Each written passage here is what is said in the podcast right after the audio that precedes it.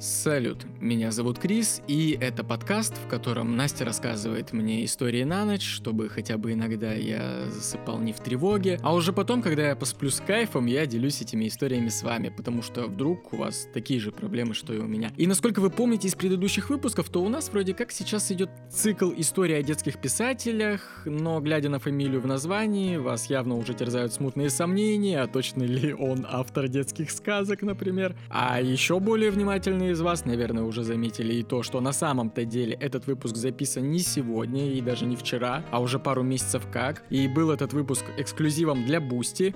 Все верно. Но дело в том, что у этого прекрасного мужчины сегодня день рождения. Сегодня у него был бы юбилей, и ему исполнилось бы 85 лет. И он, вероятно, бы очень много высказал всем, что он думает по всему сложившемуся вокруг. Он бы точно не молчал. И несмотря на то, что при жизни он не был признан народным поэтом, но, как ни странно, самым народным он как раз таки являлся. Он был более народным, чем все народные в то время. И мы с Настей посчитали, что самое правильное, что мы можем сделать в этот день, это придать ранее записанную эксклюзивно для Boosty историю о нем народу. Это подкаст «Акулы пера». Подкаст о людях, которые писали. Вставляйте серебряные струны в свою гитару и давайте послушаем историю Владимира Высоцкого. Привет, Крис, привет, ребята. Ну что, сегодня у нас эксперимент. Кто-то из вас меня попросил рассказать о Владимире Высоцком, и я сначала такая, блин, ну как-то это немножечко не мой формат, а потом подумала, а чё бы и нет. Его творчество вообще очень сложно классифицировать, оно выходит за рамки, оно расширяет их. И обычно Высоцкого относят к бардовской музыке, но при этом его манера исполнения, его стихи отличаются вот от общепринятых э, бардовских композиций. Да и сам Высоцкий активно открещивался от этого движения. Кстати, интересный факт. Э, мой батя родился в тот же день, что и Владимир Семенович, и он всю жизнь ужасно этим гордится. Ну и, собственно, Владимир Семенович родился 25 января 1938 года в Москве. Отец поэта был бардом, актером, родился в Киеве, э, ветеран Великой Отечественной войны.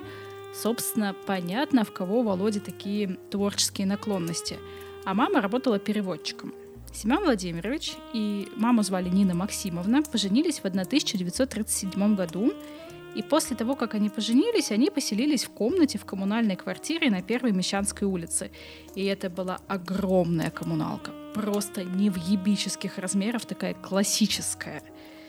И по воспоминаниям Нины Максимовны, она родила сына в 9 часов утра, 40 минут 25 января. В это время муж находился в какой-то служебной поездке и не смог встретить ее из родильного дома. И первые три года жизни будущий поэт прожил вот в этой огромной коммуналке, а в 41-м Семена Владимировича призвали на фронт, а Нина Максимовна и маленький Володя отправились в эвакуацию на Урал, откуда вернулись спустя два года в 43-м году. А батя, значит, ушел на фронт, но не вернулся. И, и не, не потому, что с ним что-то случилось, просто он там встретил э, другую бабу, которая служила в главном управлении шоссейными дорогами НКВД, и влюбился, что, собственно, стало причиной развода. И так Уж получилось, что в эту вот коммуналку он больше не вернулся. Его новым домом стала квартира его женщины, которая была расположена в Большом каретном переулке. Нина Максимовна такая, ну, типа, и ладно. И вышла замуж за учителя английского языка. Отчима звали Георгий Михайлович. И он даже не пытался как-то подружиться с Володей. К тому же он бухал. И обстановка, в которой жил Володя, очень батю беспокоила, и он уговорил Нину Максимовну отдать сына ему. Ну как уговорил? Он пытался уговорить, но ничего у него не получалось. И в 46 году по решению суда Володя переехал к отцу и к его жене, которую назвал мамой Женей, и через год они все вместе отправились по месту назначения отца в Германию. Вот так вот иногда бывает и такое. В школе он учился нормально, там в этой же школе учились все дети советских военнослужащих, Володю там приняли в пионеры, он стал брать уроки игры на фортепиано, и батя ему подарил даже аккордеон. В общем, такая классическая, чуть-чуть европейская жизнь. Но в 49 году Семен Владимирович получил новое назначение в Киев, И они все решили, что Евгения Степановна и Владимир не поедут с ним в Киев, а вернутся в Москву, потому что, ну, Володе как бы надо поступать, будет скоро, уже лет через пять, уже пора готовиться. И в Москве это будет сделать намного легче. И в Москве состоялось знакомство Высоцкого с музыкой, с веселой молодежью 50-х годов. И вот, собственно, все это и подтолкнуло его к пению, к его творчеству. Первые аккорды Владимира — это такая классическая блатная романтика, которая была очень популярна в среде тех, чье детство прошло в период войны, и по вечерам эти компании собирались, играли на гитаре песни о Колыме, о Воркуте, и вот тогда-то, собственно, Владимир Семенович в гитару и влюбился. В возрасте 10 лет Владимир начал посещать драматический кружок, но тогда он не знал, что театр станет вообще буквально его жизнью. Так просто, ну, только-только по приколу начинал этим заниматься. В 1955 году Высоцкий окончил 186-ю мужскую среднюю школу, получил аттестат, и аттестат был очень даже неплохой. У него по пяти предметам стояли э, пятерки, а по девяти четверки. В 1955 году он послушал отца, что ему нужна профессия, и поступил в Московский инженерно-строительный институт. Э, и чтобы понять, что все это хуета, ему много времени не потребовалось, и через полгода он такой, пошел-ка я отсюда. И по легенде он сделал это, знаешь, очень так внезапно и эксцентрично. Значит, представьте себе, новогодняя ночь, и Володя вместе с однокурсником готовится к сессии. Делает чертежи, без которых нельзя было получить, собственно, допуск к экзаменам. И вот они несколько часов очень усердно, кропотливо делают эти, эту работу. И вот уже все готово.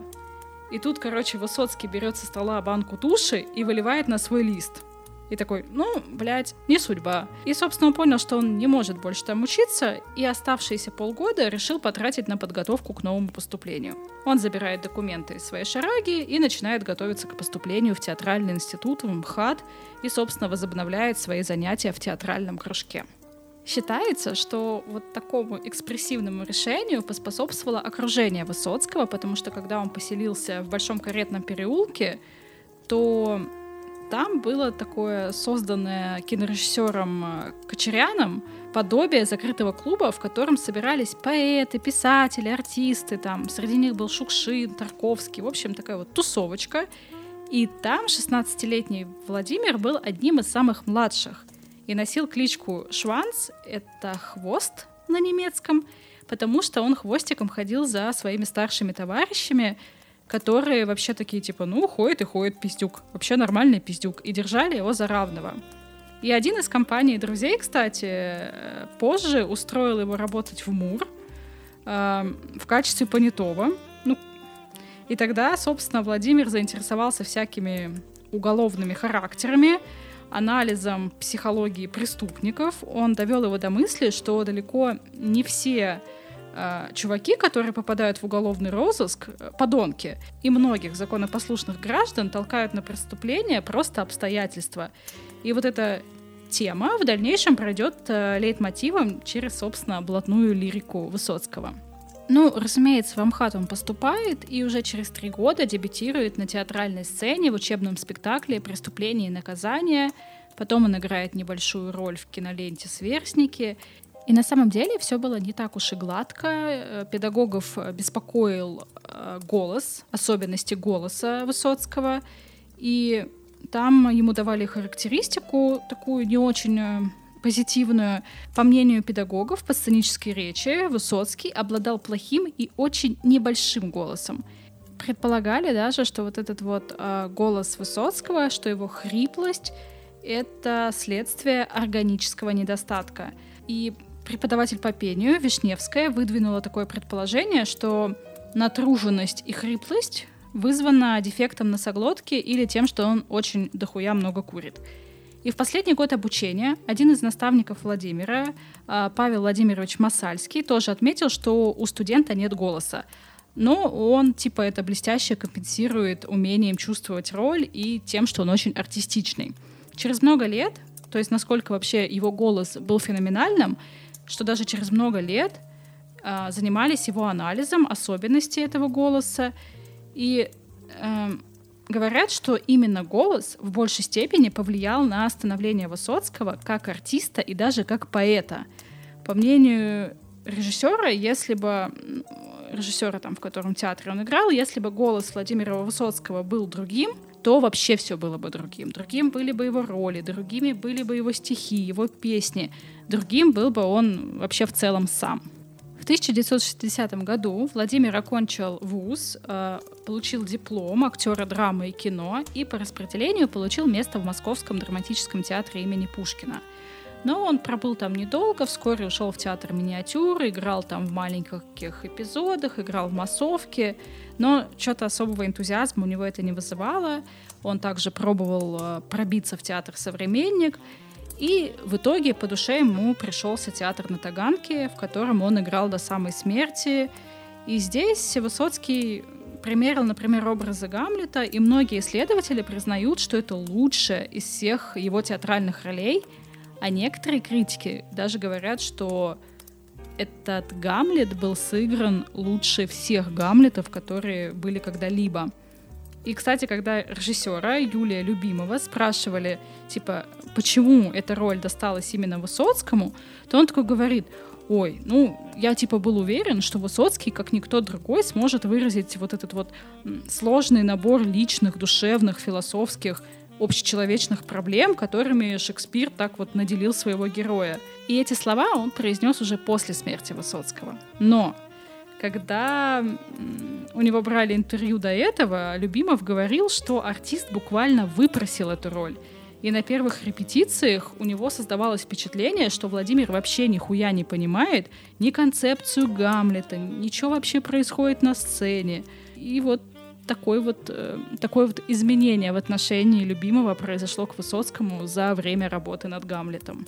Вместе с театром на Таганке актер очень много гастролировал, практически объехал весь мир, выступал во Франции, в Польше, в Венгрии, в Болгарии. Несколько раз был в США, в Мексике, Канаде и даже на Таити.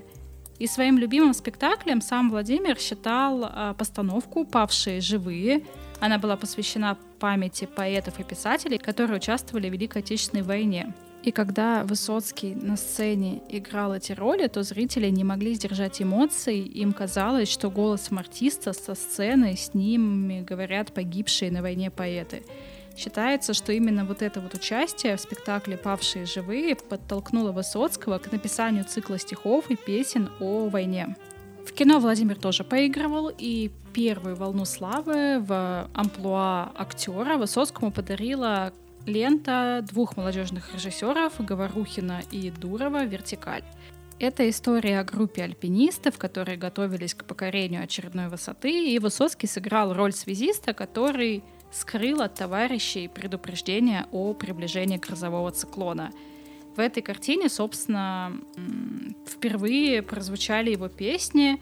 Песни «Здесь вам не равнина», «Прощание с горами» и сразу же ставшая просто всенародно любимой, чуть ли не визитной карточкой Высоцкого песня о друге. И он сыграл в достаточно большом количестве фильмов, и самым любимым, пожалуй, киногероем Высоцкого для миллионов людей стал э, Глеб Жеглов — Э, в фильме «Место встречи изменить нельзя» режиссера Станислава Говорухина. И, кстати, несмотря на то, что в литературном произведении Жеглов молодой, 25-летний чувак, Говорухин не видел в этой роли вообще никого, кроме Высоцкого, и просто взял такой, похуй, я перепишу сценарий для этого чувака. И учитывая его возраст, которому на момент начала съемок исполнилось 40, Говорухин просто взял и все переписал. Насть, Насть, мы тут вообще-то про писателей, а не про актеров разговариваем, скажете вы, и будете абсолютно правы. Но Высоцкий, разумеется, поэт, и поэтому свое первое стихотворение Владимир написал в год смерти Сталина в 1953 году. Стихотворение «Моя клятва», оно сохранилось благодаря его маме, которая напечатала его в стенгазете государственного учреждения, в котором работала. И это такая своеобразная лирическая, своеобразный лирический плач по кончине вождя. Сам же Высоцкий первой своей песней называет песню «Татуировка», которая была исполнена в Ленинграде в 1961 году. И эта песня — это начало в творчестве поэта, как э, блатного исполнителя. И несмотря на его заявление, существует другая песня, датированная годом раньше, называется «49 дней», и она о подвиге русских солдат, которые дрейфовали по Тихому океану. Стихи были посвящены вроде как благородной теме, но Высоцкий не любил это свое произведение. Он говорил, что это очень халтурно, он отзывался о ней негативно, потому что м, такое время, говорит он, было, что можно просто идти по улице и насочинять множество таких стихов, просто открыв э, рубрику актуальных событий в абсолютно любой газете и просто переписав фамилии. Для поэта было важно пропускать творчество через себя, поэтому эту песню он не признавал. Некоторые исследователи утверждают, что писать песни Высоцкий начал под влиянием творчества Булата Акуджавы, и как поэт э, Владимир не получил такого признания, которое настигло его после смерти, но сейчас-то его произведения издаются огромными тиражами, некоторые из них включены в школьную программу, но так было вообще не всегда. И несмотря на то, что сейчас мы знаем Высоцкого как что-то такое народное, как э, широкая русская душа, при его жизни его очень огорчало то, что его не печатают, а на любые правки редакторов он э, реагировал так прям очень принципиально, не соглашался что-то изменять.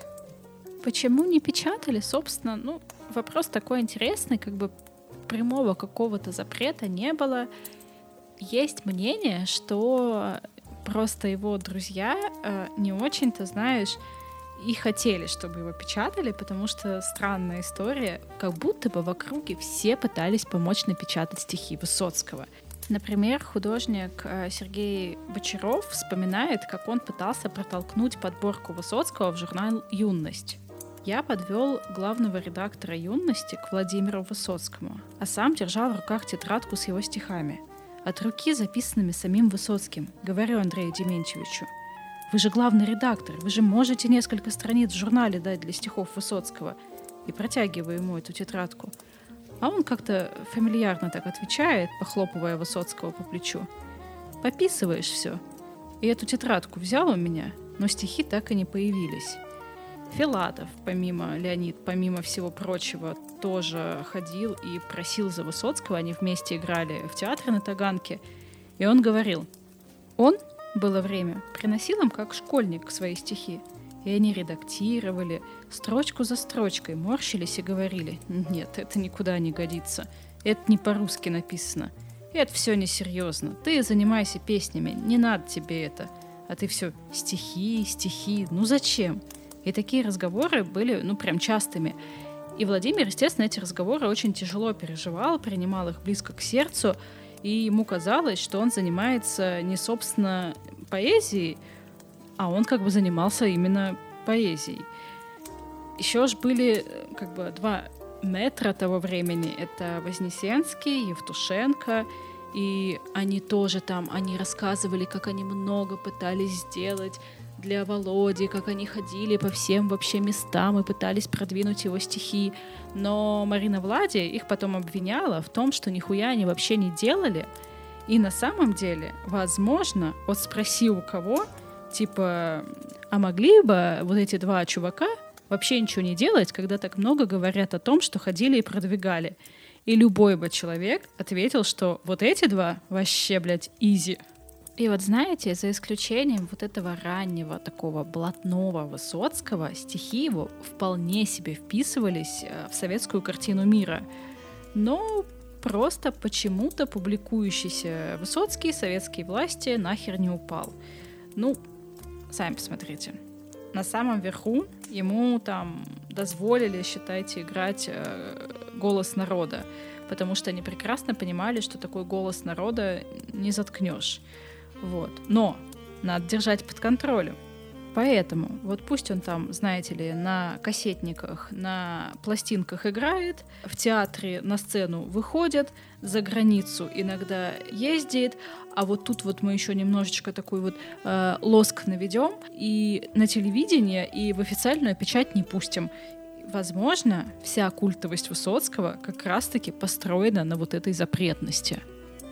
1975 году впервые, как позже оказалось в последний раз, в официальном советском сборнике было опубликовано стихотворение Высоцкого «Из дорожного движения». И в этом же году музыкант записал новую пластинку «Автопортрет», и это был очень такой крупный сборник с авторскими отступлениями перед каждой песней и аккомпанементом на трех гитарах, но запись вышла лишь частично и только после смерти автора. Я, кстати, помню, у нас дома была эта пластинка, и мне вот очень нравились вот эти вот авторские отступления, потому что на самом деле меня в детстве прям завораживал голос Высоцкого. Я считала, что это что-то такое, блядь, почти космическое. В 1978 году он получил высшую категорию вокалиста-солиста эстрады, и это показало, что как бы, ну, Министерство культуры, по крайней мере, к его творчеству вполне себе лояльно и готово признавать его профессиональным исполнителем. В следующем году он много гастролировал, выступал в Нью-Йорке, в Торонто. Песни настолько впечатляли слушателей, что даже в Америке в том же году без разрешения самого певца разумеется, без разрешения вышла пиратская запись концерта, в которой, кроме всего прочего, были еще и композиции перепутаны. В этом же году Владимир поучаствовал в создании известного самоздатного альманаха «Метрополь». Это было такое неподцензурное издание, сборник текстов, авторов, которые не могли печататься официально. Всего вышло 12 экземпляров, но один из них кто-то смог нелегально вывести в США, и там уже альманах был опубликован официально. Высоцкий продолжал гастролировать. Во Франции он познакомился с цыганским музыкантом, в дуэте с которым исполнил очень много песен, романсов, и они планировали записать совместную пластинку, но Владимир не успел, к сожалению, этого сделать. Ну что, давай, наверное, поговорим о личной жизни Владимира Семеновича. Любовь была вообще движущей силой и источником вдохновения. Рядом с ним всегда была женщина, всегда была муза, просто каждый раз разная. Итак, первый курс — Володя учится в Амхате и знакомится со своей сокурсницей Изольдой Жуковой, которая в итоге стала его первой женой. Они вместе играли в студенческом спектакле, но после окончания репетиции Володя постоянно находился рядом. Изольда тогда училась на последнем курсе, а он на третьем. Она уже была замужем, но это вообще никак абсолютно не смущало Высоцкого. И в какой-то момент он перевез Изольду в свою коммуналку на Первой Мещанской улице – чтобы вы понимали, он просто пришел за ней в общежитие, помог собрать чемоданы и увел ее к себе. И поначалу она достаточно стеснялась, но со временем вообще освоилась, почувствовала себя полноценным членом семьи, и они очень классно жили, возвращались домой за полночь, тихонечко так э, пробирались в свой угол за ширмой. Утром она готовила ему завтрак, он там нахвалил пригоревшую картошку, смотрел на нее восхищенными глазами. В общем, вот это вот такая первая серьезная любовь. Он ласково называл ее Изулей и всегда был готов э, защитить ее и оградить. Они вместе читали Ремарка, читали Хемингуэя, делились впечатлениями, обсуждали новые фильмы. Короче, классные, практически идеальные отношения. А потом в их судьбе случилось расставание. Она уехала по распределению в Киев на работу — и он ездил к ней каждую неделю. В Киеве Изольда познакомилась с его бабушкой и просто очаровала бабулю. Она о ней очень тепло заботилась, бабушка об Изольде, учила, чтобы она ни на минуточку не расставалась с ее внуком. Она же потом и помогла оформить ей развод. Но развод будет позже, а год спустя Изольда возвращается в Москву, Высоцкий получает диплом, и они сразу же идут в ЗАГС. 25 апреля 1960 года состоялась очень простая, но веселая и дружная свадьба. Вскоре Изольда поняла, что она беременна, но тут вдруг неожиданно мать Высоцкого такая, в смысле, блядь, беременна? Нам нахуй не нужен тут никакой внук. И они из-за этого очень сильно скандалили, и у Изольды случился выкидыш. И после больницы она такая, блядь, я не хочу жить вообще в этом доме с этой женщиной, не хочу ее видеть. И съебалась в Ростов-на-Дону работать. И Володя такой, типа, блядь, да ты, ты чё, типа, прости. А она вообще, она ни в какую, она даже там не хотела с ним общаться, потому что они были похожи с матерью. И вот она уехала на работу, а он ждал, когда она вернется, в каждую свободную минуту летел к ней в Ростов. И казалось, что, ну, это все развивается, и они помирятся, Но потом э, подруга сообщила Изольде о том, что у Высоцкого другая баба, Людмила Абрамова, и мало того, что у него другая баба, она еще от него и ребенка ждет. И она ему такая позвонила и такая, Володь, какого хуя? А он что-то замешкался, стал оправдываться, слушать она это вообще не хотела, и такая, все, Володь, иди нахуй. И поставила в отношениях такую жирную окончательную точку. И дальше у каждого из них была своя жизнь, но несмотря даже на такое не очень красивое расставание, даже через много лет стоило ей обратиться к Высоцкому с любой просьбой, и он тут же бросал все свои дела и решал ее проблемы. Она же также в каждой его там песне слышала какое-то обращение к ней. И просто когда-то она, она себя за это прям тоже винила иногда, за то, что она несерьезно относилась к его творчеству, и вот с годами у нее пришло осознание, о чем оно было. И она корила себя за то, что вот тогда, в тот момент, не смогла его простить. Так, что там за Людмила Абрамова? Это студентка в ГИКа, и они вместе снимались э, в кино «713 просит посадку». И первое впечатление у нее в Высоцком было, ну, таким себе. Это вообще история на миллион. Короче, у входа в гостиницу, где остановилась Людмила, которая недавно пережила трагическую смерть э, влюбленного в нее молодого человека. Он покончил с собой, и она винила себя в этом. Она вдруг увидела небритого, бухого чувака в окровавленной рубашке. И с первой же фразы вместо «здрасте» он такой «блядь, дай денег в долг, пожалуйста». Типа, я там это, разбил посуду в гостинице, и мне нечем расплатиться. И знаете, что она делает? Она, короче, снимает с пальца а, фамильное кольцо с аметистом и такая «на». «На». А через час он уже ломится в дверь ее гостиничного номера, она ему не открывает, он выбивает эту дверь, заходит туда с шампанским в руках и делает ей предложение. А она, а она берет и, конечно же, соглашается. Звучит как бред, потому что, блядь, что это такое вообще? Как, так, так не бывает. Но дело в том, что она дала себе обещание. За два месяца до всей вот этой истории, когда ее поклонник э, покончил с собой, она такая типа, что бы делать? И она, стоя на его могиле, приняла для себя несколько важных решений. Не проходить мимо людей, которым нужна помощь, и не отказывать в любви тому, кто в ней нуждается. И более того, она поклялась выйти замуж за первого, кто предложит ей это сделать. И вот, вуаля. Ну и, собственно, Володя приглашает Абрамову в номер к своим друзьям, исполняет для нее песню, а на утро они, не сговариваясь, выходят из отеля, садятся в один трамвай и отправляются на киностудию. И она до последнего не догадывалась, что снимается с ним в одном кино. Вот такая вот неловкая ситуация. И когда Абрамову увидели в компании Высоцкого, все пытались ее отговорить. Ее предупреждали, что он бухает и связываться с ним не стоит.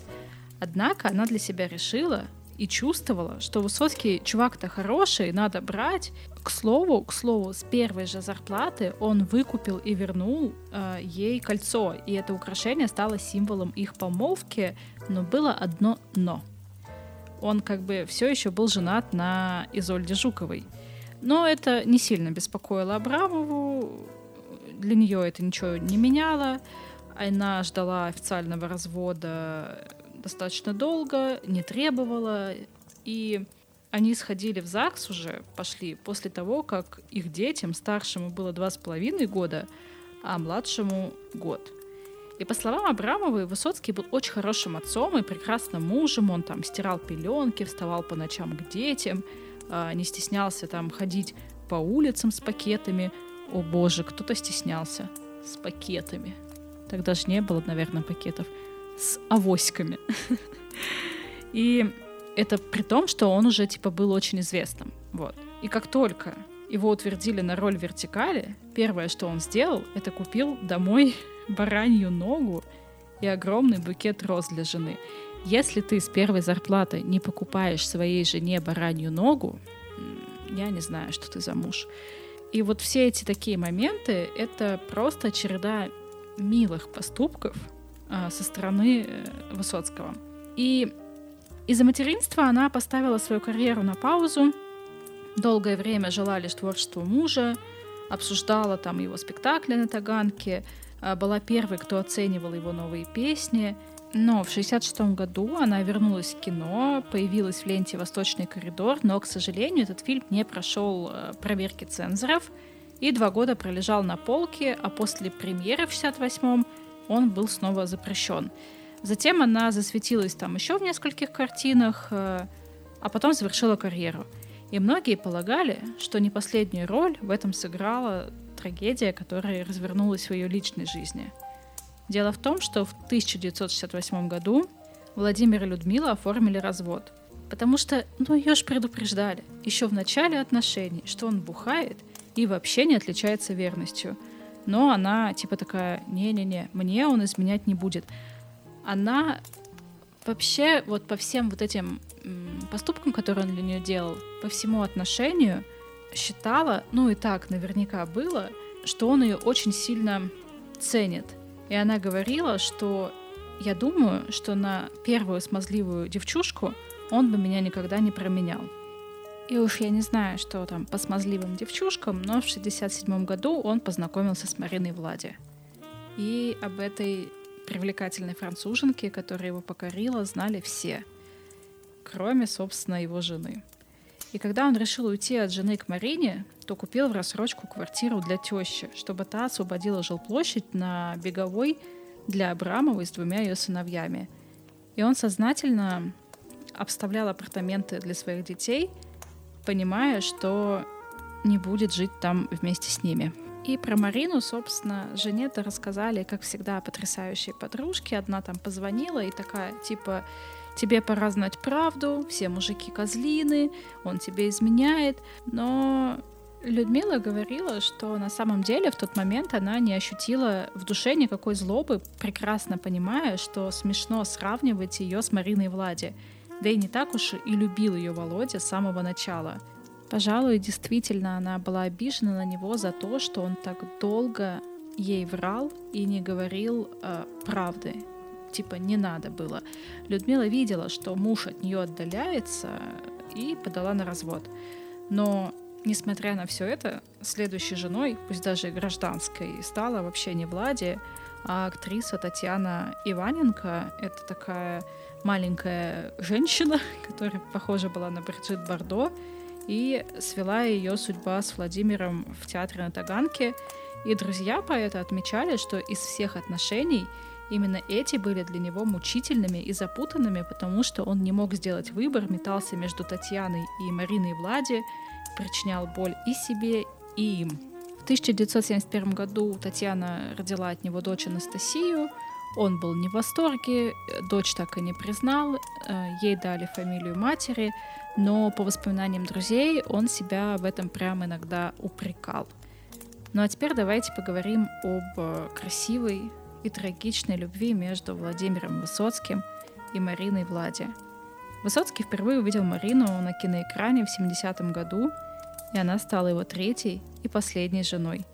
Встретились они в 1967 на Московском кинофестивале, и на тот момент Марину уже признали в Канах, ее прям обожали во всем мире, а песни Владимира только начинали слушать в Москве. При этом он уже был женат во второй раз, а у нее были дети. Влади пришла в театр на Таганке, где в тот день ставили Пугачева, и она, даже не понимая языка, осталась в восторге от экспрессии и артистизма Владимира. И позднее на ужине в ресторане Владимир без зазрения совести заявил, что хотел бы петь только для нее наедине – Марина тогда сказала, что он необыкновенный, но она всего на несколько дней в Москве, а дома ее ждут трое детей. И вскоре после знакомства Высоцкий написал свое самое первое и самое красивое стихотворение о любви «Дом хрустальный», которое стало прекрасной лирической балладой, которую он посвятил Марине. Бракосочетание состоялось только через три года, в декабре 1970 года. Дело в том, что Высоцкого не выпускали за границу, поэтому именно Марине приходилось искать возможности приезжать к нему в Москву. Она посещала Союз как турист, как гость по приглашению, как жена советского гражданина. Все осложнялось еще тем, что дети обоих супругов вообще не понимали их отношений и не принимали их. И наши герои бесконечно вели телефонные переговоры, писали друг другу километровые нежные письма, которые были полны трагизма и любви. Когда они жили вместе, то Владимир, после того, как он провел целую ночь за написанием стихотворений, бежал в 4 утра, будил Марину, такой типа, блядь, проснись, проснись, проснись и срочно послушай. И она не раз признавалась потом, что это было самое лучшее время в ее жизни. И лишь спустя 6 лет после свадьбы они смогли встретиться по-настоящему надолго, совместно выехать за границу, и тогда они путешествовали по миру, Высоцкий выступал в разных странах, они были по-настоящему счастливы, влюблены, свободны и беззаботны. Увы, такое счастье было недолгим. Вернувшись на родину, э, Владимир столкнулся с проблемами. Он понимал, что его музыка может казаться кому-то неугодной. Он на сцене выкладывался по полной, но все равно чувствовал, что далек от идеала, что вот это вот не его предел, и уйти от проблем он решил, собственно, с помощью алкоголя. А кроме того, еще страдая в разлуке, он все чаще и чаще начал ей изменять. И Марина сходила с ума просто от ревности, и она каждый раз обещала себе, что вот она сможет его спасти, она сможет его оттуда вытащить. Но 25 июля 1979 года на сцене у Высоцкого случился первый сердечный приступ. Ему сделали прямой укол в сердце и спасли жизнь. На тот момент у него, кроме алкогольной зависимости, была еще а, зависимость от наркотических веществ, он признался Марине, что начал колоть себе морфий. 11 июля 1980 год. Они в Париже, но Высоцкому нужно улетать в Москву. И в тот момент она будто чувствовала, что видит его в последний раз и постоянно повторяла «береги себя и не делай глупости». По идее, это была очень короткая разлука. Он должен был вернуться к ней назад 29 июля – но 23 июля они поговорили по телефону в последний раз. Высоцкий тогда клялся, что он бросил все свои вредные привычки, что не пьет, не употребляет, но через два дня его не стало. В 4 часа утра 25 июля я просыпаюсь в поту. Зажигаю свет, сажусь на кровать, на подушке красный след. Я раздавила огромного комара. Я, не отрываясь, смотрю на подушку, и меня словно заколдовало это яркое пятно. Проходит довольно много времени, и когда звонит телефон, я знаю, что я услышу не твой голос. Володя умер. Вот и все. Два коротких слова, сказанных незнакомым голосом.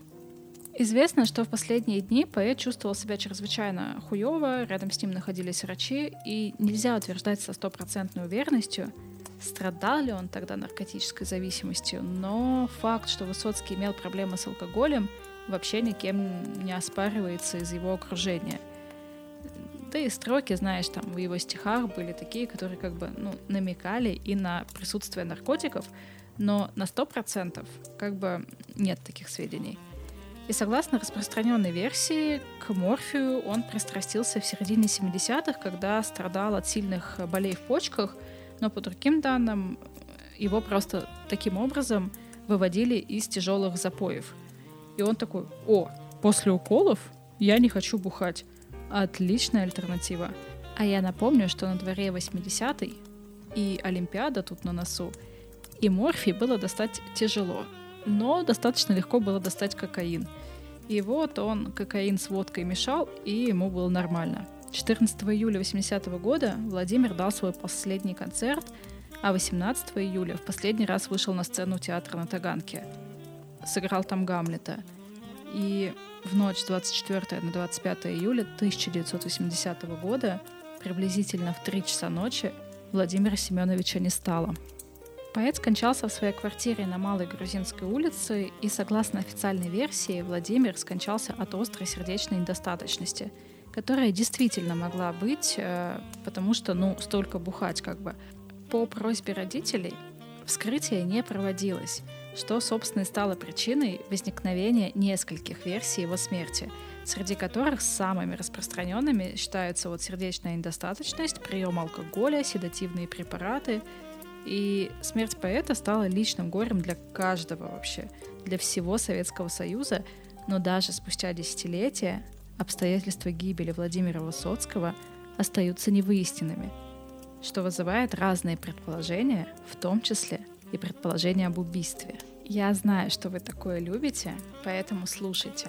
Спустя 35 лет после смерти Высоцкого сенсация. Павел Николаев — это такой чувак, он работал участковым в доме, где жил Высоцкий, и проводил дознание по факту смерти поэта. И вот спустя 35 лет он решил сделать заявление. Он считает, что Высоцкого неумышленно убили его друзья. Сейчас я буду зачитывать э, вот как бы его записи. В 80-м, рассказал он, я вплотную столкнулся с окружением Высоцкого. И мне стало жаль этого человека. Он окружал себя такими, в кавычках, друзьями. Перед Олимпийскими играми Москва обезлюдила. Известие о смерти Высоцкого пришло будто гром среди ясного неба. Мне указание от начальства обеспечивать общественный порядок у его дома. Я стоял во дворе и наблюдал за обстановкой. Естественно, видел, кто приезжал. Прекрасно понимал, что на автомобилях с крутыми номерами прибывали работники КГБ и МВД. Я был уверен, что смерть будут расследовать специалисты рангом повыше моего. И был крайне озадачен, когда почти через месяц мне на стол легли рапорт инспектора уголовного розыска и протокол осмотра трупа Высоцкого – Почему через месяц? Не знаю. Скорее всего, они находились где-то на рассмотрении. «Вот тебе, товарищ капитан, месячный срок. Проверяй и доводи до конца», — сказал начальник отделения милиции. Я стал внимательно знакомиться с делом. Оказалось, в морг труп не возили, и вскрытие не производилось. Свидетельство о смерти тоже не оформлялось. Кроме двух бумажек — ничего. Мы не могли даже взять копию свидетельства о смерти Высоцкого в ЗАГСе.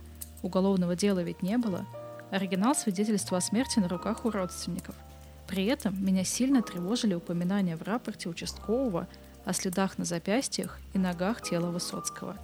Что я должен был делать в первую очередь? К кому обратиться? Конечно, к родственникам. Звоню матери Высоцкого, приношу соболезнования, но Нина Максимовна наотрез отказалась вступать со мной в беседу. Пошел к ней на квартиру. После отказа говорить со мной вынужден был сказать «Вы что, не хотите узнать правду о смерти вашего сына?» Она посмотрела на меня как-то отстраненно и заявила. «Не чита тебе, капитан. Люди меня опрашивали. Полковники из КГБ. Никто с тобой разговаривать не будет». Выяснилось, что именно мать Высоцкого после его смерти запретила проводить вскрытие. От Нины Максимовны удалось узнать, что в 6 часов утра 25 июля ее опрашивали люди из КГБ. Затем в квартиру вошли сотрудники МВД. Тоже долго беседовали – и только часов в 11 туда допустили инспектора уголовного розыска из 88-го отделения милиции для осмотра и описания трупа. Короче, у него были подозрения, что Высоцкий умер не своей смертью. Тому же ребята из общежития консерватории, которая находилась напротив дома Высоцкого, рассказали, что в ту ночь Владимир находился в квартире не один, и нужно было что-то предпринимать, и он пошел в театр на Таганку к любимому, это режиссер, но тот на отрез отказался общаться. И пришлось просто идти ходить по театру, разговаривать с рабочими, в бухгалтерию там он зашел. И за полтора часа понял, что вообще-то не все так гладко в этом театральном коллективе. Отношение к Владимиру оказалось полярным. Одна из служащих рассказала о концертах Высоцкого, с кем он их проводил, как он их проводил – и еще рассказала, что незадолго до смерти Владимир бросил пить с помощью медикаментозных средств. За несколько дней до трагедии он был приглашен на концерт на чьей-то госдаче. И там произошло что-то такое, что ему не понравилось. И он рассказал об этом всем своим друзьям и собирался даже песню об этом написать. И вот буквально сразу же его вызвали в КГБ, после чего Высоцкий такой, а нету ли в моем окружении КГБшного стукача? вот тогда-то он как бы такой и расстроился очень сильно и забухал опять. И вот в ту последнюю для Высоцкого ночь в его квартире бухали. И было там несколько человек, в том числе женщина. А, дело в том, что когда Высоцкий пил, по свидетельствам окружения, он становился очень буйным и очень э, приставучим. И история развивалась как-то так. В промежутке с 11 часов до начала первого ночи друзья видимо, решили остудить пыл Высоцкого, связали его по рукам и ногам и положили отдыхать на лоджию, чтобы он бухой не приставал к бабам, да и в целом не дебоширил. Об этом э, следователь узнал от э, актера Янкловича и врача-анестезиолога Федотова, опрос которых он, собственно, проводил. По его утверждениям, они реально это все ему вот сами рассказали, что типа они оставили его на лоджии, сами в это время пили, разговаривали и вспомнили о Высоцком только около 4 часов утра. Сунулись, а он как бы уже все. И они перенесли его в комнату, развязали, вызвали мать, и до 6 утра вели переговоры, что со всей этой хуйней делать. И потом, короче, все, они стали там всем звонить, звонили в милицию, в скорую, э, стали писать какие-то медицинские справки, свидетельства о смерти, в общем, рутина. И также во время разговоров с друзьями выяснилось, что тело Высоцкого после смерти трогали, переносили, хотя признаваться в этом никто вообще не хотел. И как утверждает следователь, когда вот с ним все эти люди разговаривали, они много раз ошибались, они проговаривались, что-то юлили, короче, очень нервничали, и чувствовалось, что на беседу они шли подготовленными, чтобы лишнего не сболтнуть. Видно было, что все между собой сговорились. Из этой же беседы следователь узнал, что у Высоцкого слабые сосуды, и его как бы нельзя было связывать вообще ни в коем случае. И друзья хорошо об этом знали. И надо его было контролировать каждую минуту уж, раз связали. Но по их словам, они вообще типа такие не догадывались, что все может так печально кончиться, хотя Федотов был врачом. Следователь спрашивал у судмедэксперта, можно ли было связать человека с такими слабыми сосудами, и была ли прямая связь между связыванием и смертью. А, то есть, типа, могла ли это быть э, смерть по неосторожности, убийство по неосторожности. И он писал заявление начальству на продление расследования. Он не укладывался в отведенный срок, но суд медэксперт дал свое заключение, что да, по всем вопросам типа да. И во время связывания произошло сдавливание стенок сосудов, что привело к обширному кровоизлиянию. Поэтому, поэтому родственники и не давали разрешения на вскрытие. Они выгораживали друзей, боялись чего-то, непонятно. Но факт есть факт, тем более чуваки там Федотов и вот Янклович, они написали показания, все высказали, и как бы вот он рапорт на возбуждение уголовного дела по факту убийства по неосторожности.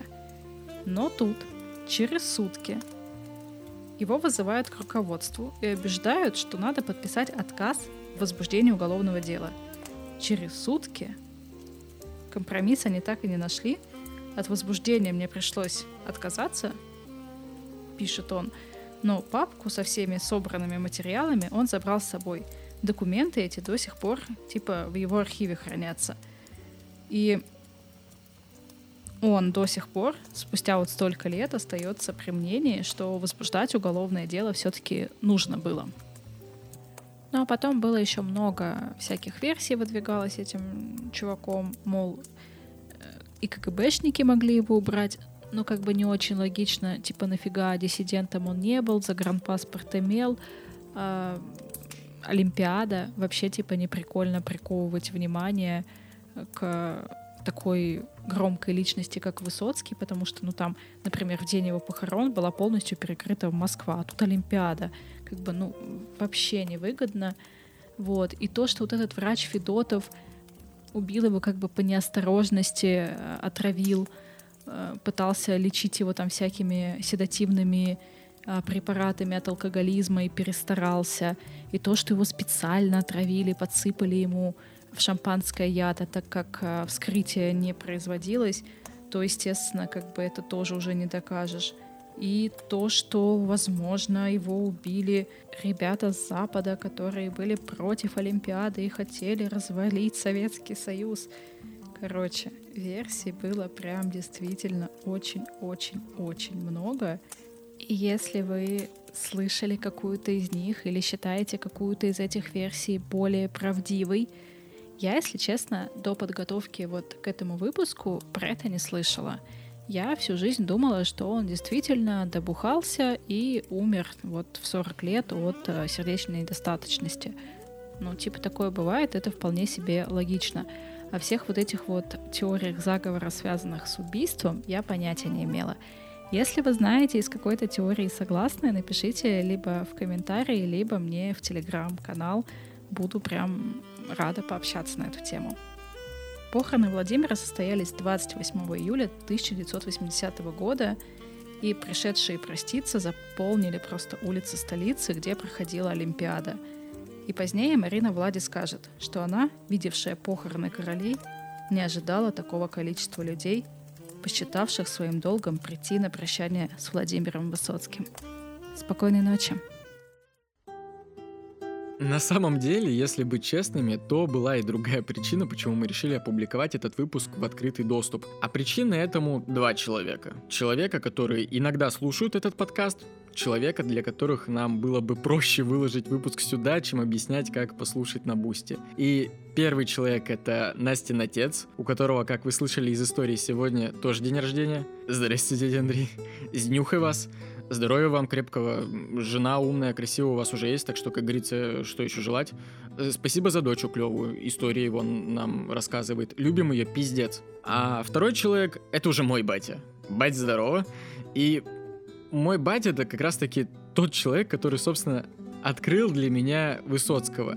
И я как сейчас помню, я был в классе в пятом, и мы с батей куда-то долго ехали, а я обожал куда-то долго ехать с батей по трассе, прям по много часов, потому что с ним очень комфортно ездить. И в поездках с ним вот всегда чувствовалось вот этот вот вайб дорожной романтики. И я любил долгие поездки с ним куда-то, потому что это всегда был повод вот этого интимного общения отца с сыном, это именно те моменты, благодаря которым вы, как отец и сын, узнаете друг друга побольше, поближе. Он травит истории из молодости, а ты делишься чем-то тем, о чем обычно не доходит дело рассказать там на кухне за ужином. И так получилось, что как раз перед поездкой мы с батей поставили в нашу девятину пионеровскую магнитолу, которая читала mp3 эм диски. И получилось так, что это был единственный девайс в семье, который в принципе читал mp3, эм потому что домашний магнитофон читал только формат CD треков, и это было большое ограничение по количеству данных на самом диске. Кто помнит, тогда в пиратских магазинах продавались сборники и с форматом CD по 20-25 песен на диске, и сборники с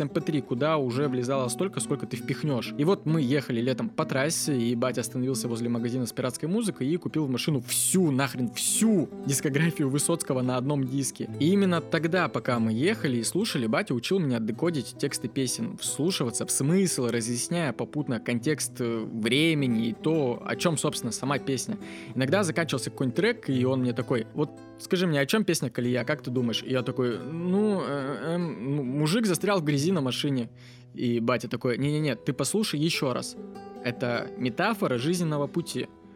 И вот так вот от песни к песне. И это был один из тех моментов, когда я такой, вау, вау, как круто! Можно в лирику столько разных смыслов, под разными углами засунуть. Да так, чтобы на первый взгляд никто и не заметил и пропустил это в печать, а ты там хотел сказать все по-другому и сказал, и все как бы послушали, и потом поняли. Короче, спасибо тебе, бать, что открыл для меня Высоцкого в то время, а не купил диск Бутырки.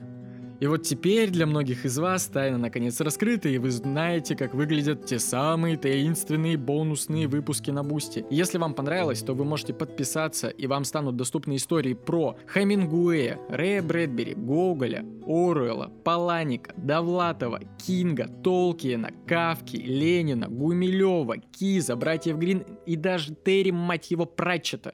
И все это по цене пиратского MP3 эм диска с рынка. А если вам просто понравилась эта история и вы хотите оставить э, Настеньке за нее чаевые, то сделать это можно легко и просто, буквально в два нажатия, через сервис онлайн чаевых CloudTips нажимаете на ссылку в описании, вводите любую удобную для вас сумму, пишите сопроводительный комментарий к чаевым и вуаля, Настенька весь день ходит довольная, как котик, спиздивший сметану. А еще, а еще, приходите делиться и рассказывать свои истории о том, как вы познакомились с Высоцким в Настин телеграм-канал. Настя там всегда с вами в чатике 24 на 7, даже тогда, когда спит. И не забывайте, пожалуйста, оставлять отзывы в iTunes и ставить сердечки в Яндекс Музыке, а то в новом году нужно заново, видимо, разгонять алгоритмы площадок, чтобы они рекомендовали наш подкаст подкаст и другим людям. Ссылки на Boosty, на телеграм-каналы, на сервис чаевых будут в описании, ну а мы с вами, разумеется, услышимся.